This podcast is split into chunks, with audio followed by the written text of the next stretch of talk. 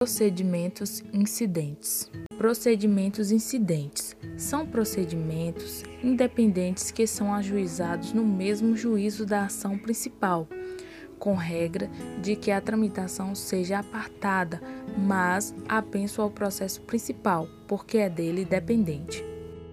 Os procedimentos incidentes se dividem em exceções, incompatibilidades e impedimentos, conflitos de jurisdição, restituição de coisas apreendidas, medidas assecuratórias, incidente de falsidade e incidente de insanidade mental.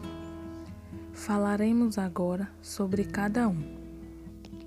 As exceções é a forma de defesa indireta sendo arguida por qualquer das partes, podendo elas serem divididas em dilatórias, que têm como função prorrogar o curso do processo até sua regularização, e as peremptórias, que extinguem o processo sem resolução do mérito, sendo o rol de exceções positivado no artigo 95 do Código de Processo Penal. A exceção de suspeição e impedimento refere-se à falta de imparcialidade do juiz, sendo na legitimidade ativa arguida de ofício e na passiva arguida contra juízes, membro do Ministério Público e peritos. Quanto ao procedimento, declarando-se o juiz suspeito ou impedido, na forma escrita e fundamentada, irá remeter o processo ao substituto legal.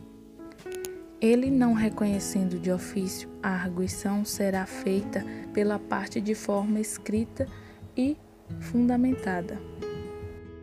Na exceção de competência, será interposta pela parte contra o juiz, alegando a sua incompetência para julgar o processo, em conformidade com o princípio do juiz natural, que versa sobre a autoridade competente.